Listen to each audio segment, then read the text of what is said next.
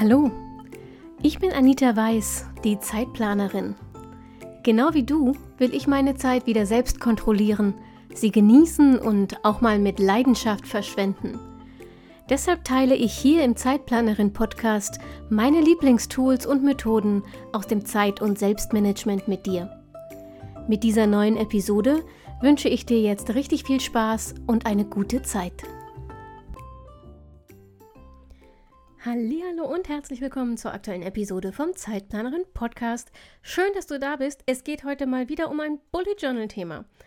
Ähm, und zwar um die Wochenplanung. Ich habe ja in, ach, keine Ahnung, wie lange das schon her ist, in einer sehr frühen Folge habe ich dir erzählt, äh, dass ich überwiegend mit Monats- und Tagesplanung, also mit Monthly und Daily arbeite und sehr selten nur mit Wochenplanungen. Das hat sich in den letzten Monaten so ein bisschen verändert und deshalb habe ich gedacht, das ist die Gelegenheit, dich auf den neuesten Stand zu bringen und dir ein bisschen von meinem äh, Experiment zu erzählen und dir ein paar Tipps für eine wirklich geschickte Wochenplanung im Bullet Journal ähm, mit auf den Weg zu geben. Wenn die Monatsplanung zu unübersichtlich ist und die Tagesplanung für dich zu kurzfristig, dann kann eine gute Wochenplanung tatsächlich relativ schnell Abhilfe schaffen. Ähm, bei der Monatsplanung geht es um den großen Überblick. Also du sammelst Termine und Aufgaben und zwar an einem Ort und so kannst du sie nicht vergessen und gleichzeitig sind sie aus deinem Kopf. Das ist erstmal gut. Das ist erstmal das, was wir erreichen wollen. Aber je nachdem, wie viel du im Monat so vorhast, kann das eben auch schnell sehr unübersichtlich werden und du hast ein Problem, ähm, auf einen Blick sozusagen zu überblicken, was eigentlich ansteht.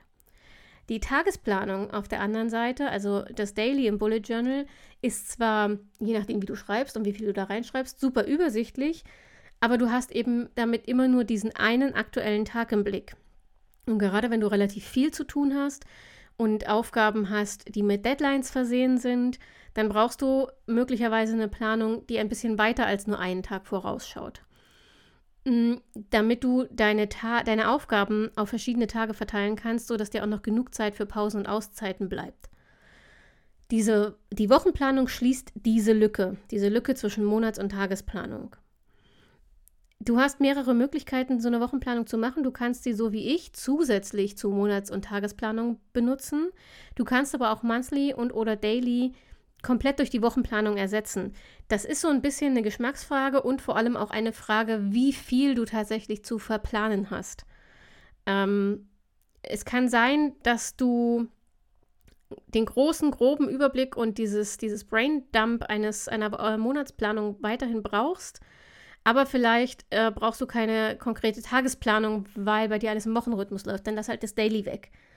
Und es kann sein, dass du sagst, Monatsplanung bei dir verändert sich von Woche zu Woche so viel von der Ursprungsplanung, dass eine Monatsplanung schon drei Tage nach dem Aufsitzen obsolet ist, dann lass die Monatsplanung weg, arbeite nur mit Wochenplanung und setz dahinter die Dailies, um deine Tage einzeln zu strukturieren. Ähm, um zu entscheiden, wie du es brauchst, also ob du Monats- und Wochen- und äh, Tagesplanung brauchst oder was du weglassen kannst, helfen dir vielleicht die folgenden drei Fragen. Überleg mal, wie viel Überblick und wie viel Detailplanung du tatsächlich konkret brauchst wie viel Zeit du mit Planung und Organisation verbringen kannst und willst, das ist tatsächlich auch nicht unerheblich, vor allem für die ähm, Frage, ob du dran bleibst oder nicht. Und Frage Nummer drei, was du neben Aufgaben und Terminen noch so in deine Planung aufnehmen willst. Also wenn du zum Beispiel Tracker ähm, mit integrieren willst oder ähm, keine Ahnung, Mahlzeitenlisten oder sowas führen willst, dann ähm, empfiehlt sich in der Regel auch eine Wochenplanung zusätzlich zur Monatsplanung, weil du sonst maximale Unübersichtlichkeit produzierst. Für meine Wochenplanung, für meine ganz persönliche konkrete, Achtung, meine ganz persönliche konkrete, das sind hier keine in Stein gemeißelten Regeln, das ist nichts, woran du dich langhangeln musst. Es ist das, was sich für mich bewährt hat und es kann für dich eine Inspirationsquelle und ein Startpunkt sein, um dein eigenes System zu entwickeln, okay? Also die wichtigste Regel für meine Wochenplanung lautet, alles, was ich brauche, muss auf einen Blick ersichtlich sein. Das heißt, meine Woche muss auf eine Doppelseite in meinem Notizbuch passen, in meinem Bullet Journal passen. Ich überlege also vorher, bevor ich den ersten Strich mache, um mein Wochensetup aufzusetzen, überlege ich, was ich konkret brauche Und daraus entwickle ich dann meine Layouts. Ich habe immer wieder andere Layouts, also andere Designs, ähm, je nach Lust und vor allem aber auch nach dem, was in der Woche so ansteht. Also es ist, ja, ich gestalte, ja, ich mag es, wenn es schön aussieht, aber nein, Design geht niemals vor Praktikabilität. Design geht niemals vor Funktionalität. Ich frage mich also als erstes, was ich brauche und dann frage ich, wie ich das optimal darstellen kann auf nur einer Doppelseite und erst im dritten Schritt überlege ich, wie ich das auch noch schön machen kann. Ähm, das führt dazu, dass ich, wie gesagt, ganz unterschiedliche Layouts habe. Mal habe ich nur eine Sammelliste für die Aufgaben ähm, für die ganze Woche. Sehr oft habe ich aber auch für jeden Tag eine FEM-Liste und trage die Aufgaben dann eben dort direkt tageweise ein, statt eine Sammelliste für die Woche zu führen. Das hängt davon ab, wie viel los ist und wie viele Aufgaben ich erledigen muss, die an einen festen Termin in der Woche gebunden sind. Zugegebenermaßen habe ich eher selten eine Wochensammelliste, weil es sich für mich wie doppelte Arbeit anfühlt, denn ich habe ja eine große Monatssammelliste, die ich auch wirklich ziemlich konsequent führe. Wie auch immer du es machst, es lohnt sich wirklich, diese Zeit in die Vorplanung zu investieren. Ich habe das am Anfang nicht gemacht. Ich glaube, das war auch der Grund, warum ich ähm, in den früheren Folgen gesagt habe, ich habe eher selten Wochensetups, weil ich damals die Wochensetups eher nach Optik ausgelegt habe. Wenn du wissen willst, wie das aussah, ähm, dann schau mal auf zeitplanerin.de Wochenplanung ähm, vorbei. Da zeige ich dir nämlich äh, Beispiele von meinen früheren Bujos, die vor allem eben, wie gesagt, nach Optik gingen. Ich finde die Layouts von damals auch immer noch wunderschön, ähm, aber ich habe nach dem Anlegen leider nie so richtig damit gearbeitet. Und das hat einen ganz einfachen Grund. Es war einfach nicht das, was ich brauchte. Es war für mich zu wenig Struktur und zu wenig Info. Ähm, was ich meine, verstehst du, wenn du dir die Bilder anguckst, denn ich zeige dir dann ein Bild von meiner aktuellen Wochenplanung Und das ist tatsächlich ein Unterschied wie Tag und Nacht. Meine aktuelle Wochenplanung hat separate Kästen pro Tag für Termine, einen Kasten, der aufgeteilt ist nach der FEM-Methode. Das heißt, du erkennst sehr klar die drei Fokusaufgaben, die drei Extras und die sechs Mini-Aufgaben. Und dann gibt es noch eine Handvoll Tracker, die sich pro Woche ändern. Aber ähm, es gibt mir die, die Detailstruktur, die ich für meine Tage brauche. Das heißt also, wenn du mit der Wochenplanung beginnen willst, überleg dir im ersten Schritt vorher, vorher, wofür du Platz brauchst und wie viel Platz du brauchst. Auch da habe ich eine Reihe von Fragen, die dir helfen können, diese Entscheidung zu treffen. Ähm, frag dich zum Beispiel oder sammel zuerst mal, wie viele Termine hast du in der nächsten Woche. Das heißt, wie viel Platz brauchst du für Termine in deiner Wochenübersicht? Zweite Frage, wie viele Aufgaben willst du nächste Woche erledigen? Und das kannst du dann nochmal unterteilen, nämlich wie viele Aufgaben davon müssen an einem bestimmten Tag erledigt sein, wie viele Aufgaben davon sind muss, wie viele müsste und wie viele möchte Aufgaben. Dazu mache ich euch nochmal eine separate Folge übrigens, denn die Einteilung in muss, müsste und möchte Aufgaben finde ich persönlich sehr charmant, damit kann man gut arbeiten.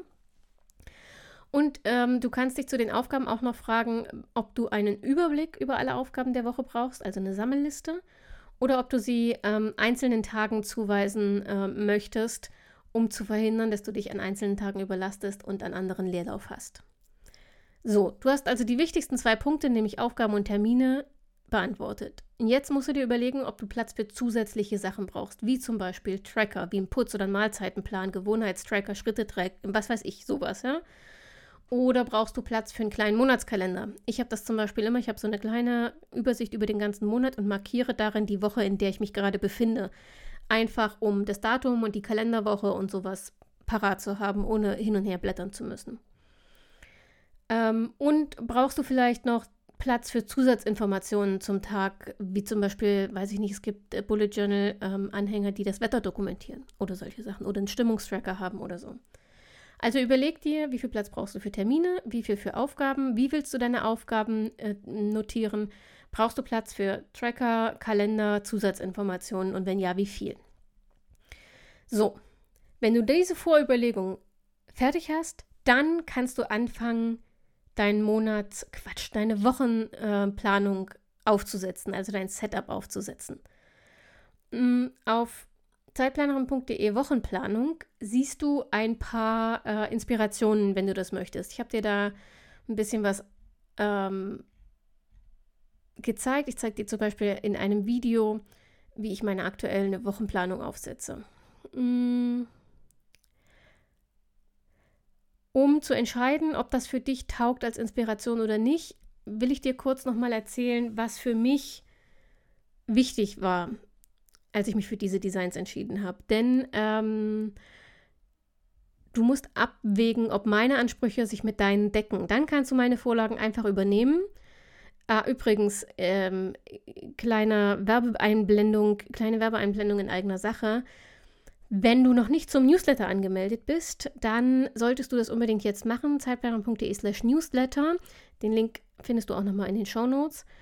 Denn exklusiv für Newsletter-Abonnenten gibt es einen geheimen Download-Bereich. Ähm, und dort habe ich dir jetzt gerade aktuell drei verschiedene Vorlagen für deine Wochenplanung hinterlegt. Das heißt, die kannst du einfach downloaden, ausdrucken ähm, und ausfüllen. Dann kannst du dich durch drei verschiedene ähm, Setups durchtesten und für dich herausfinden, was taugt, bevor du dann mühselig ähm, an eigenen Setups bastelst und vielleicht frustriert aufgibst, weil es nicht gleich von Anfang an das perfekte Layout für dich ist. Werbeblock, Ende. So, also, ich habe ja gesagt, ne, ich erkläre dir mal ganz kurz, was meine, im Moment jedenfalls meine Ansprüche an die Wochenplanung sind und dann kannst du gucken, ob es sich mit deinen deckt. Dann kannst du meine äh, Vorlagen einfach übernehmen. Ich brauche für einen guten Wochen Überblick. Erstens einen separaten Platz für Termine pro Tag. Ich mag das einfach nicht, wenn meine Termine sich mit meinen Aufgaben vermischen. Ähm, ich bin ein bisschen zwanghaft, was Übersichtlichkeit angeht tatsächlich und ich finde es unübersichtlich, wenn Termine und Aufgaben in derselben Liste stehen. Auch wenn ich die entsprechenden Symbole aus dem Rapid Logging benutze und damit theoretisch kennzeichne, dass es unterschiedliche Dinge sind. Ich schreibe so klein und auch meine Symbole sind so klein, dass man sie trotzdem auf den allerersten Blick nicht so leicht unterscheiden kann, wie ich das gerne hätte. Also, ich brauche einen separaten Platz für Termine pro Tag. Ich brauche einen Platz für Aufgaben, meistens Aufgaben pro Tag.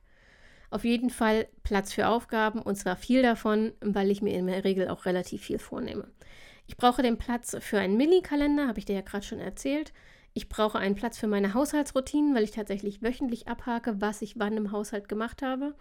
Ich brauche einen Platz ähm, für einen kleinen Gewohnheitstracker, wenn ich neue Gewohnheiten tracken will, die ich im Monatstracker vergessen habe.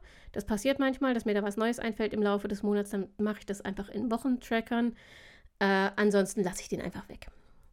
So, und dann gibt es bei mir, habe ich auch schon erwähnt, im Wesentlichen zwei Varianten, aus denen ich im Moment immer mal wieder durchwechsle.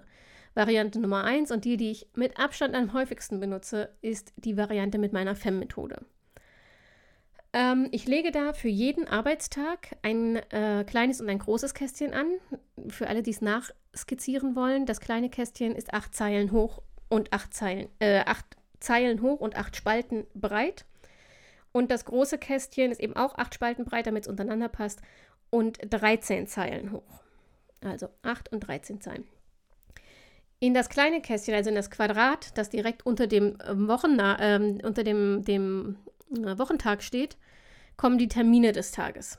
Also acht Zeilen reicht locker für alles, was ich an dem Tag so vorhabe. Und das große Kästchen darunter mit den 13 Zeilen, das unterteile ich in drei Bereiche. Nämlich die ersten drei Zeilen sind die Fokusaufgaben, die, die zweiten drei Zeilen, die zweiten drei Zeilen, also Zeile 4 bis 6, sind die äh, Extra-Aufgaben, also die Aufgaben, auf die ich richtig Bock habe, die mich motivieren, dran zu bleiben und nicht zu prokrastinieren. Und die letzten sechs Zeilen ist Platz für die Minis. Das sind die Aufgaben, mit denen ich normalerweise in den Tag starte, also die kleinen, die wenig Zeit und Hirnschmalz kosten, ähm, aber Momentum aufbauen und mich so in den Arbeitsmut reinschleichen lassen, ohne dass ich mich da großartig überwinden muss. Genau. Der große Vorteil von tagesaktuellen Aufgabenlisten ist, sie erschlagen und überfordern dich nicht so schnell wie eine große Sammelliste. Ähm, außerdem sammelst du Aufgaben auf diese Weise nicht nur, sondern du priorisierst sie halt auch gleich. Du weißt also nicht nur, was du tun musst, sondern du weißt auch, wann du es tun musst und in welcher Reihenfolge. Mm, bei diesem Aufgabensetup schreibe ich die Aufgaben des Tages in der Regel erst am Vorabend auf. Also wenn in den Tagen vorher Aufgaben auf meinem Tisch neu landen, die diese Woche noch erledigt werden müssen, dann trage ich die entweder in der Monatssammelliste ein und parke sie da erstmal oder, das ist der häufigere Fall, ich trage sie schon mal in den passenden Tag ein. dann stehen halt am Montag, trage ich dann halt eine einzelne Aufgabe am Donnerstag ein, weil ich die da erledigen will. Aber die finale Planung für den Donnerstag mache ich erst Mittwochabend. Dann fülle ich die restlichen Aufgabenfelder aus. So bin ich zum einen maximal flexibel, weil ich halt wie beim Daily nur von Tag zu Tag plane, aber ich habe trotzdem jede Menge Struktur und den Überblick darüber, ähm, wie viel Kapazität ich an den Tagen noch habe. Das Wochenende übrigens fasse ich in der Regel zusammen. Das kriegt einfach nur einen, äh, einen Block sozusagen für Termine und einen Block für Aufgaben, weil ich mir am Samstag und Sonntag normalerweise nicht viel vornehme und oft auch überhaupt nicht konkret plane. Da reicht dann einfach ein Kästchen für beide Tage. Wenn ich das gemacht habe, lege ich noch die Tracker für den Haushalt an ähm, und eben gegebenenfalls die neuen Gewohnheitstracker. Das sind dann einfach nur Listen mit Aufgaben und daneben gibt es jeweils Spalten für Montag bis Sonntag. Und in diese ähm, Spalten, in diese Wochentagsspalten kommt dann eine Markierung, wenn ich die Aufgabe erledigt habe. Und so habe ich einen ganz schnellen, aber sehr guten Überblick über die Dinge, ähm, die ich mache, aber vor allem über die Dinge, die ich schleifen lasse. Und gleichzeitig, da muss man jetzt einfach mal ehrlich sein, sind Tracker nicht kriegsentscheidend bei der Planung. Mir macht es einfach Spaß. Mir macht es Spaß, die auszufüllen. Also habe ich Tracker. Variante Nummer zwei meiner Wochenplanung, die bei mir, wie gesagt, relativ selten zum Einsatz kommt, aber manchmal eben doch, ist die Variante mit der Sammelliste. Für Wochen, in denen ich nicht sehr viel zu tun habe und vor allem nichts auf dem Zettel habe, das irgendwie zwingend an einem bestimmten Tag oder auch nur in dieser Woche fertig sein muss, greife ich manchmal auf eine Wochenplanung mit Aufgabensammelliste zurück. Hier bekommen nur, ähm, also bekommen die einzelnen Wochentage nur kleine Kästchen für die Termine. Tracker und Minikalender bleiben gleich wie in der FEM-Variante aber die Aufgaben notiere ich nicht nach Tagen, sondern in einer großen Sammelliste. Also das ist dann einfach ein großer Kasten, meist über die gesamte Spalten, äh, über die gesamte Seitenlänge, äh, wie ich sie im Prinzip auch schon für den, für den Monat habe, nur nicht ganz so ausufernd. Die Sammelliste hat den Vorteil, dass du flexibler bist. Du kannst dir also jeden Tag nach Lust und Kapazität aussuchen, welche Aufgabe auf der Sammelliste du angehen willst. Gleichzeitig ist allerdings die Gefahr relativ groß, dass du dich verzettelst und anfängst zu prokrastinieren, weil du keine Priorisierung hast. Ähm, und wenn dich gar keine Aufgabe anmacht und du ja genau weißt, dass keine so richtig furchtbar dringend ist, dann ist man halt relativ schnell ähm, im Aufschieben. Nur mit dieser Sammelliste zu arbeiten, verlangt deshalb wirklich Disziplin und ich empfehle das nur für Wochen, in denen wirklich nicht viel ansteht und es nicht schlimm ist, wenn du prokrastinierst. Alternativ kannst du übrigens auch eine Mischung aus beiden Methoden nutzen und sozusagen zusätzlich zu den FEM-Methoden pro Tag eine kleine Wochensammelliste einführen. Kann man machen, überzeugt mich jetzt nicht so fürchterlich, weil ähm, ich ja möchte, dass du mit einer Monatssammelliste arbeitest, ganz dringend, unbedingt.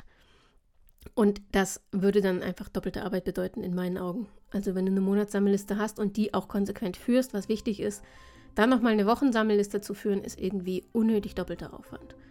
Außerdem besteht die Gefahr, wenn du das wirklich machst und zwei Sammellisten hast, dass du wichtige Aufgaben übersiehst, weil du dich nur noch auf eine dieser beiden Sammellisten konzentrierst und alles, was auf der anderen steht, ignorierst. Oh, jetzt habe ich meine Lampe abgeschossen. so, so viel zu meiner aktuellen Wochenplanung. Ähm, es gibt unzählige andere Möglichkeiten, mit einer Wochenplanung zu arbeiten. Wenn du eine davon nutzt, dann erzähl mir doch mal davon, weil vielleicht machen wir dann einfach mal eine Follow-up-Folge mit ähm, Hörererfahrungen. Das fände ich irgendwie ganz spannend. Du kannst es mir auf zeitplanerin.de slash Wochenplanung, kannst du mir deine Erfahrungen in die Kommentare schreiben oder du schickst mir eine Mail an info.zeitplanerin.de oder du schreibst mir einfach auf Instagram Zeitplanerin. Alle Kontaktmöglichkeiten packe ich dir auch nochmal in die Show Notes, dann kannst du mich mit einem einzigen Klick kontaktieren. Ich freue mich von dir zu hören und ähm, hoffe, dass du nächste Woche wieder dabei bist zur nächsten Folge vom Zeitplanerin Podcast. Und bis dahin wünsche ich dir wie immer eine gute Woche. Pass auf dich auf, bleib gesund und denke mal daran, deine Zeit ist genauso wertvoll wie die der anderen.